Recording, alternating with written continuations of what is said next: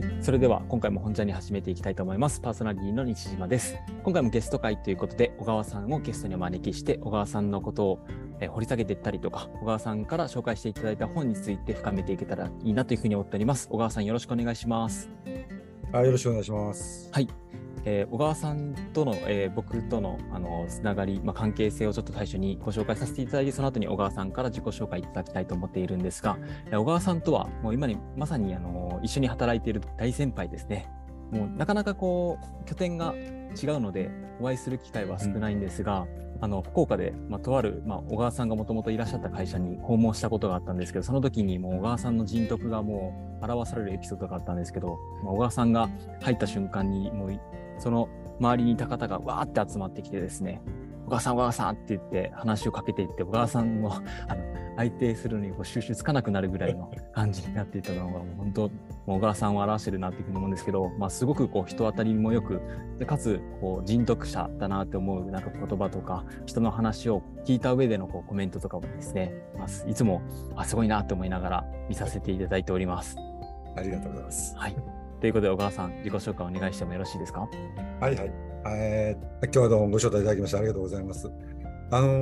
ー今、あのー西島さんがおっしゃったように、えっと西島さんとの出会いはちょうど1年前、えー私が同じ会社に、えー、やらせてもらって出会ったんですけども、それまでの僕はって言いますと、今現在年齢は66歳で、はいえー1980年にあの国与っていう会社に、うんでまあ、文房具とかで、まあ、名前はあの知られてると思うんですけども、えー国与という会社に入りました。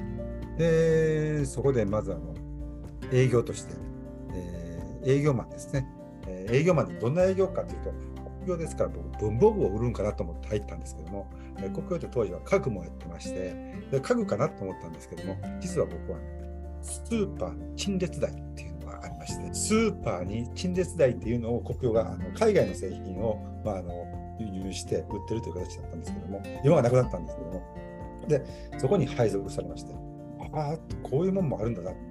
ていうところから、まあ、あの本当に、えーごもううん40数年前なんで、うんうんうん。えー飛び込み営業的なことをしてたんですけども、はい。それから、まあ、あの月日流れて、うん。あのある僕はあの図書館の家具であるはい僕がどっちかとやってるとあの営業の中で劇場とか体育館の椅子、それとか博物館美術館の展示ケースガラスのケースですねこういったのをゼネコンさんに対して提案して売っていくという商売をしてたんですね国境の中で。結構幅広いんですね。はいはい。その時はもうゼネコン営業で売って、ところがそれが、あの、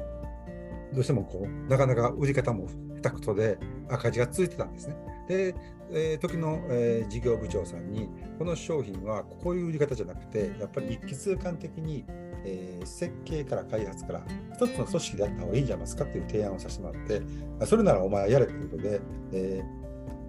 リーダーになったんですね。ああ、でなるほど。うんうん僕は営業だったんですけども、僕の下には開発とか設計とかの連中がまあ十数人入ってきて、そこであのリーダーをやらせてもらった。そのうちにその部門が一つの事業部になった。で、事業部を立ち上げるためにあの東京に行ったというのが、まず最初にもう二十数年前に2000年に東京行ったのがそこなんですけども、ん。そうこうしてると、うん。2年ぐらい経った時に、えー面白いちっちゃな事業部を立ち上げた時にですね、2年経って、まあ、本当にあの仲間も増えてきて、学校関係の本を出したりとか、いろんな取り組みをしたんですけども、まあ、その活動が目に留まったのか、えー国境の中で小さい工事会社、全国にあったんですよ。うん仙台から九州、博多まで、5つのちっちゃい会社がありまして、これを1つにまとめると。その時に、そこの社長をやりなさいと。おうんですね45歳ぐらいだったんですけども、やりなさいということで、会社から指示が来まして、で、僕は、あじゃあそれやりましょうということで、そこで社長になったと。うんで、工事会社なんで、ほとんどが男性。で、えー国与っていう会社、家具とか、えーノートとか、まあ、メーカーでありましたけども、工事会社ってなかなか経験もなかった。中で、えー一つにまとめた、うんまあ、言ったら視点が5つあるんですね。で、男性ばっかりが、まあ、何十名とおったんですけども、そこでまあ8年半ほど社長をやらせてもらいまして、うんで、えー面白かったんですよね。うんえーと受入者の社員とか荒くれた社員ばっかりおったんですけども、うん。それが面白くて、でその後で、まあ、あのか国用っていうのがファニチャー家具家具のグループと家具文房具のグループに分かれたので家具のグループの会社が立ち上がって国用ファニチャーという会社が出て、えーそこのトップというのが今の国用の社長をやってる古田秀邦というのがやってたんですけども、そこで常務をさせてもらいまして、うん。えー設計とか施工の、まあ、管轄をすると、干渉をするという形になりました。そうこうしてるうちに、アウトソーシング事業というのを事業として国用がやってたんですねうん。家具を売ってしまえば、家具を買った会社、その家具って、まあ、20年、30年使っちゃうんですけども、総務さんとせっかくの関係もできてるし、東京の会社でした東京の部門でしたんで、えー東京には6000人、1万人という企業があって、その中で家具を収めてしまった。で、その総務さんと仲良くなって、総務さんの方から総務部門の言うたら事業をやってくれないかということで、まあ、それをずっとやってたんです。その会社を立ち上げるとなって、アウトソーシングのうん BPO の会社っていうのが国用パートナーズっていうのを立ち上げますと、そこの社長をやってくれって言われまして、そこでまた社長をやらせてもらいました。そこにはいろんな企業さんに、まあ、言ったら受付であるとか、総務部門のあの窓口であるとかいうことで、えースタッフが100名強おったんですけども、150名ほどおったんですけども、ほとんどが女性。前の工事会社が男性ばっかりの会社で、ほとんどが。今度は女性ばっかり、95%強が女性の会社あかなりの割合ですね、そうなんですよ。うんそこで所長をさせてもらいまして、でその事業をずっとやってる人間がおったんで、彼がその役員もやったんですけども、彼の方がその事業に関しては先輩だったので、この事業を担ってくれるのは君やってくれと。僕はこの会社を面白くするからということでやらせてもらいまして、うん。ちょっと2年経った頃に、それまで僕、東京でずっと仕事してたんで、2000年から2018年まで単身赴任で東京行ってたもんですから、はい。もう社長そろそろ帰らせてようん。という話をしましあて、結構長い間いらっしゃいますね。それで、あの、2018、えー18年あったんで、僕うんに力してくれということで、そうしたら社長の方から、あのじゃあ小川さんの大阪に特例子会社があって、そこのお社長が、まあ、病気もしたので、そこをやってくれませんかと。で、これから雇用率も、障害者雇用率も上がってくるので、ちょっと力貸してくれませんかということで、そこの社長になったんですね。うんで、大阪に戻りました。で、そこに行くと、障害の方が50名ほど、うん。健常者がまあ50名ほど、約100名の会社だったんですけども、そこで初めて障害の方と出会ったんですね。うんうんそれまで正直言いまして、あの老の方であるとか、はい。身体障害の方であるとか、車椅子の方であるとか、えー世間にいてるのは知ってるけども、自分の身近にはいなかったものですから、えー接点がなかったんですけど、まあうん。そこに行って、ショックを受けたのが、朝礼で挨拶をすると、僕は当然言葉で喋りますけども、老の方は聞いててもわからない。うん。横で手話通訳をやってくれる。手話通訳をすると、僕の笑いのポイントが1テンポずれるんですね。ああ、そっか。ラグが発生しちゃいますよね。これはいかんなと思って、まあ、手話をちょっと勉強したりとかして、ああ、そうですね。あそうするとやっぱりコミュニケーションもできるなということで、機嫌よく2年間やってたんですけども、うんそうするとあの2年経った時にあの社長から電話があって、えー国の会長が公益社団法人の大阪府工業協会というところの会長に、大金の井上会長の後に就くことになったと。うそこ手伝ってくれ言われまして、えー僕じゃないとダメなのかなと思いながら、うん。あのそこに専務理事として行かせてもらったと、うん。そこでまあ2年間あのやらせてもらったんですけども、まあ、当然バブあのコロナの時期ではい。なかなかビジネスとしては、えーセミナーを、ね、600回ぐらいしてたかな？集客をできなくて、うん。えーでもオンラインのセミナーもしようということでセミナーをいろいろさせてもらった、えーその時に一つあったのがセミナーをするために案内所をあの各うん。協会会員は1300社ぐらいあってそれ以外のところにもあのまるんですけどもそれの封入作業。これを職員がやってた。うん。これをなんとかもっとしょもっと生産性は高くする、もっとあのオンラインもしないといけないし、仕事も増えるので、アウトソーシングしたいという時に、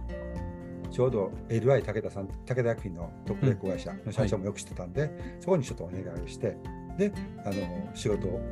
アウトソーシングしたと。うん。で、そこがまあ社長から忙しい時に、ちょっとごめんな、お母さん悪いけど、これできへん時あるわと。分かったかと。その時はえー B 型の作業者さん知ってるとこあるので、そこにお願いしたいと。うんということで、そういうことでえーやっていくことも覚えて、うん。そうそうか、これも特例子会社じゃなくて、まあ仕事を雇用するだけじゃなくて、仕事を発注するとあいうことでなも。障害者の方の仕事を増やすことができるんだな、うん。ということで、えーまあ、これをいろいろ、その最後は8箇所ぐらいに仕事を依頼したい。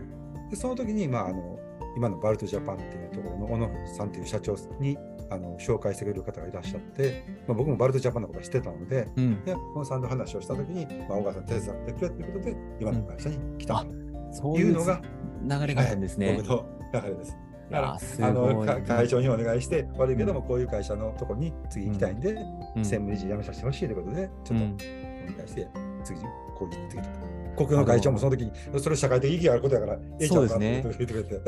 ああでも本当なんか素晴らしいあの会社だなっていうのを僕もね文房具とかでも本当学生の時からお世話になった会社だったんですけどこの前ウェビナーでお話聞いてても本当社会的意義があるような取り組み、まあ、それこそジェンダーレスであったりとか、まあ、幅広くこうされている会社に、ね、長年勤められている中でそれでもこう、ね、今いる会社にちょっとこう移ってチャレンジしようと思ったっていうのはなんかどのあたりがこう小川さんをこう動かしてったんですか？僕、だからあの、サラリーマン生活で40数年やってるんですけども、はい。その半分以上があうんの出向してるんですよね。うん。で、先ほど言ったように、いろんな会社をこう回ってきてるんですよね。うん。だからその時に新しいところに行くっていうのは別の僕の中では普通だったんですよね。うん。それと、やっぱりあの、えーサラリーマンですから、上からこれやってみてくれないか、社長やってくれないかとか、この会社やってくれないかって言われて、分かりましたよ。それ以外にもいろんな取締役をさせてもらったんですけども、はい。でも、どこに行ってもこう面白くしたいなというのがあって、で最後、最後、この会社は僕の人生の中では最後に面白い会社にしたいなという思いがあって、自分で選ばせてもらったんですけども、どこ行っても、まあ、面白くするというのがうん。僕の気持ちなんで、はい。そのためにまず自分を楽しまさ、自分をいかに楽しませるかというのが、うん。いつも考えていることだったので、はい。だから先ほどあのみんなが寄ってきてくれるというのも、どんなやつがおるんやろなっていううん。うのがん。面白みでね、うん。僕正直言いましたね、いろんな会社回って社長もさせてもらいましたけども、業務ってあんまり覚えてないんじゃないかと思うんです。どっちかっていうと、そこの会社の社員が好きになるというか、はい。その社員の力をいかに引き出すかっていうのが好うん。きなんですね。ああ、なるほど。だから業務というよりも、もうその人たちがいかにこうパフォーマンス発揮してもらえるようなこうコミュニケーションを図ってたりとか、まあそうそうそうそういうことに小川さんは注力されたんですね。確かに小川さんがその職場に来ると、バッとこう雰囲気が明るくなるというか、楽しくなるというか、なんかそんな感じを僕も受けているので、まあ、きっとそこが、ね、100人とかそれぐらいのこうたくさんの社員がいいる中で、統率する中で、リーダーシップを発揮された一つなんだなって思いました。反面あのつ冷たいというおかしな言い方すると、うん。結局、上の仕事っていうのは、うん。上に立つ人の仕事っていうのは、うん。その組織の力を高めることだと思うんですよね。うん。能力、そこにいる人、働く人、現場で働いてる人、その力を発揮させること。でも、その人、例えば西島さん、西島さんなら、自分の人生でやりたいこと、自分の生活の中でやってること、100%としたら、仕事に発揮するなんて50%から50%ぐらい、まあ、50%としようと。それ以外に自分のやりたいこともあるし、趣味もあるし、うんいろんなことあるよね。子供のこともある、家庭のこともある。だからその50%の力を60%にしたら、120%アップするよね。これを僕の仕事にした方がいいなと思って、だからその人の力を9時、5時、まあ、会社にいてる時間のうちの中で、うん。ちょっとでも上げる、うん。能力発揮させる、力を出してもらえる、いやうんどうしたらいいのかなっていうのを考えてた。ああ。だから打算打算的に言うかもしれんけども、そのうん打算かもしれんけども、声かけたりとかするのも、一番お金のかからないインセンティブですから、うん。そうですよね。まあそでれで楽しく本面白くやってくれたら嬉しい。当確かに、でも会社によっては本当ね、もうなんか一緒の職場にいるけど、なかなかこう関係性がこうね、あの築けてなかったりとかするところもある中で、みんなができる限りこう仲良く、そして小川さんがハブとなって関係性が構築されていくようなイメージがもうとても湧いてるんですけど、まあ、そうやって活気のある職場にしていくためにえーできることって、本当ちっちゃなことでもたくさんあるんだなって今気づかされました。大体ね、楽しくないんですよね、働くなんて。実際のとこって。いらない、いらないこといっぱいあるし。うん。だから、楽しいって心から楽しい。多分趣味のこと、例えば西島さんが本読んでる時とか楽しいと思うんですけども、はい僕も好きですけども、でも、仕事やってたら、それ以外に嫌なことっていっぱいある。嫌な人もいてるし、うん嫌なこと言われるし、失敗もあるし、でもそれをいかに面白くするかっていうのがうん大事かなというふうに思っててね。そうですね。まあ、そこは本当、そういうなんか面白くないものをなんか面白くしていくっていうね、高槻新作のことそうそうそう、面白くないよ、面白くやる。うんうんうんうんうんそう。そうなんですよ。それは本当に、うん、やっていくことをこうどうやったらできるだろうって考えると、いろんなアイディアが生まれてきそうな気がしますよね。僕が最初の会社の小さい会工事会社の社長だった時に、はいもう亡くなられましたけど、国与の名誉会長と差しでお食事する時あって、うんはい。その時にあのはっきりと教えてもらったんですけども、知行楽っていう言葉なんですね。うん。知は知るっていう、行は好き、うん。楽は楽しい、知行楽。これどういうことかっていうと、世の中面白くないとか、あのつまらんとかいう人がおると。うん。でも、例えばアメリカンフットボールってゲームがあったら、ゲームのこと知らなかったら、やってても面白く、見てても面白くない。そうですね。うん。ええ、そこそこにあいいなと思う女性がおっても、やっぱりその一言知ると、ゲームの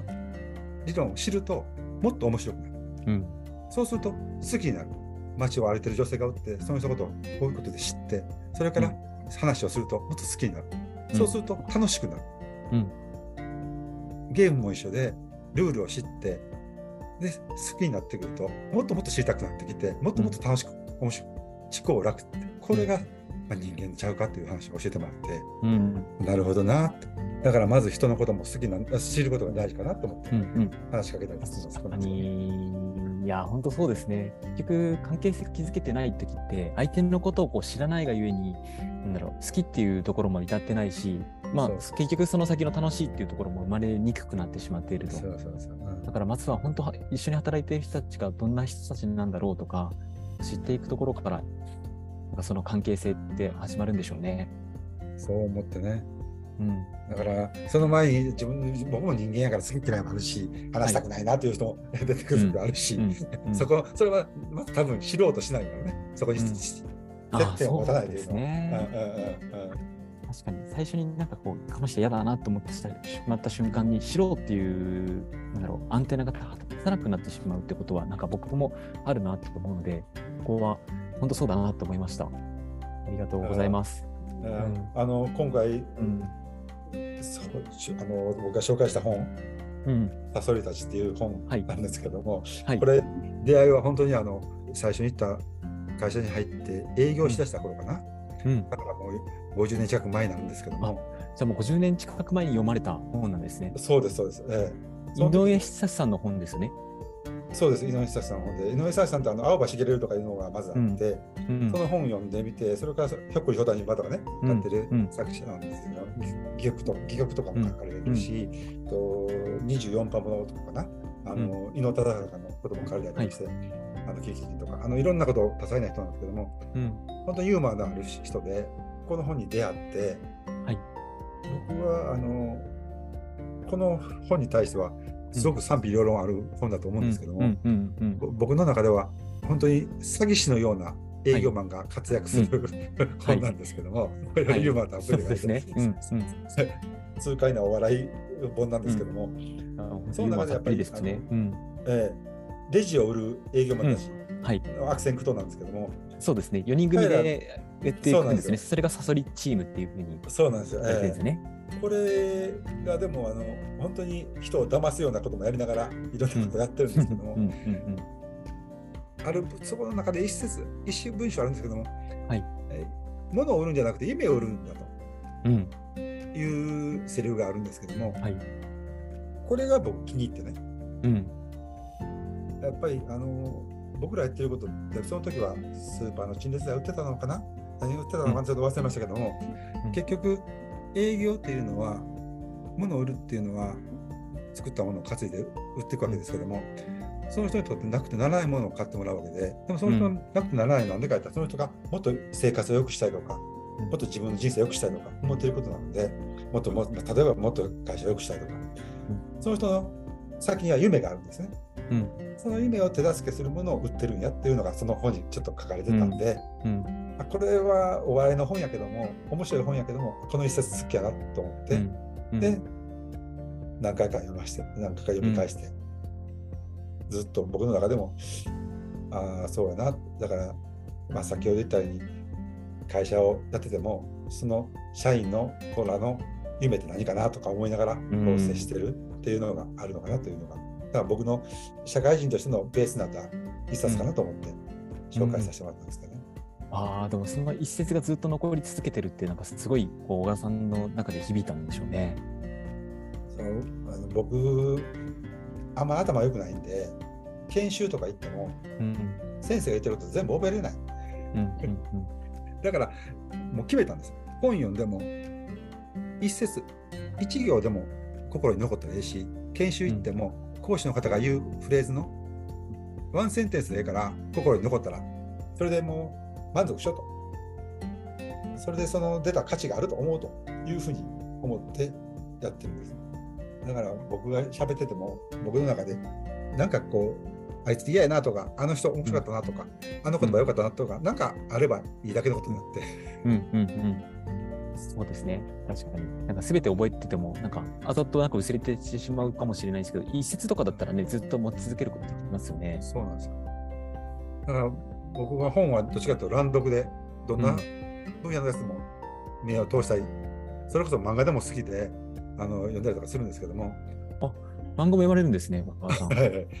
あの最近のは漫画あまり読んでないのかもしれませんけども、でもあれば読んじゃうというか、あの子供が小さい時なんて子供の本はしょっちゅう読んでたんですけども。だからえあえて買ってくるというかね、はい えー、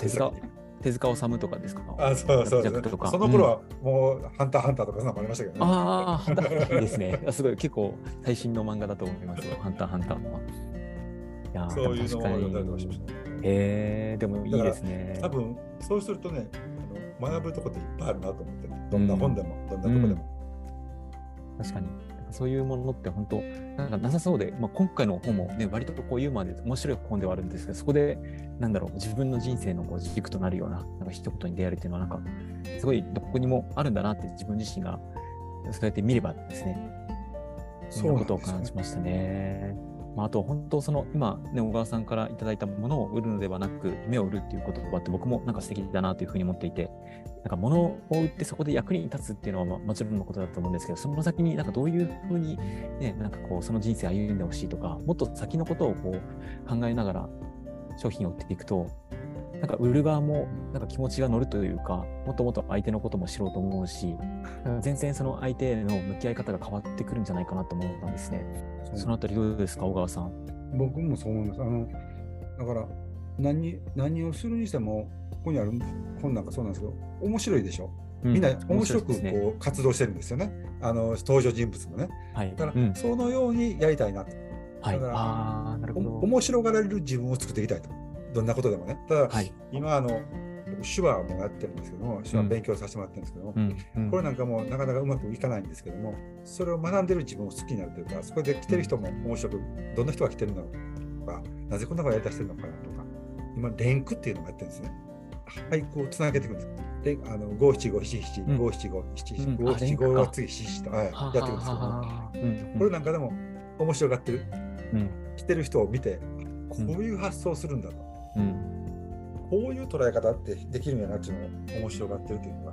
僕の生き方かなと思います。ああ、いや、確かに。あまあ、本当その、なんか今のお話受けて面白いなと思ったポイントとしては、やっぱりなんか真面目なことじゃないですか、私たちがやっていることっていうのは。だからなんか真面目にそれをこう淡々と、なんか一生懸命やるっていうのはまあ、もちろん大切なことだと思うんですけど、それを面白がりながら、楽しみながらやっていくっていう、なんだろう、う道筋道もあっていいんじゃないかなって、よりなんか強く思ったので、なんかこれをもっと面白く知ってもらうためにはどうしたらいいんだろうとか、まあ、それこそ面白くないとね、やっぱりそういうものって伝わらなかったりとかするところもあると思うので、なんかそういったところをもっともっと考えていきたいなって思いました。そうですね。僕はずっと いかに自分が面白くなるかっていうのを考えてるんですけどね。なんかそれはあれですか、関西関西人のなんかこう特性みたいなものなんですか？っていうわけではなく、いや、それもあるかもしれませんね。あーうんでも、わがままなんですよね、多分うん、自分自身が 思いますね。究極の。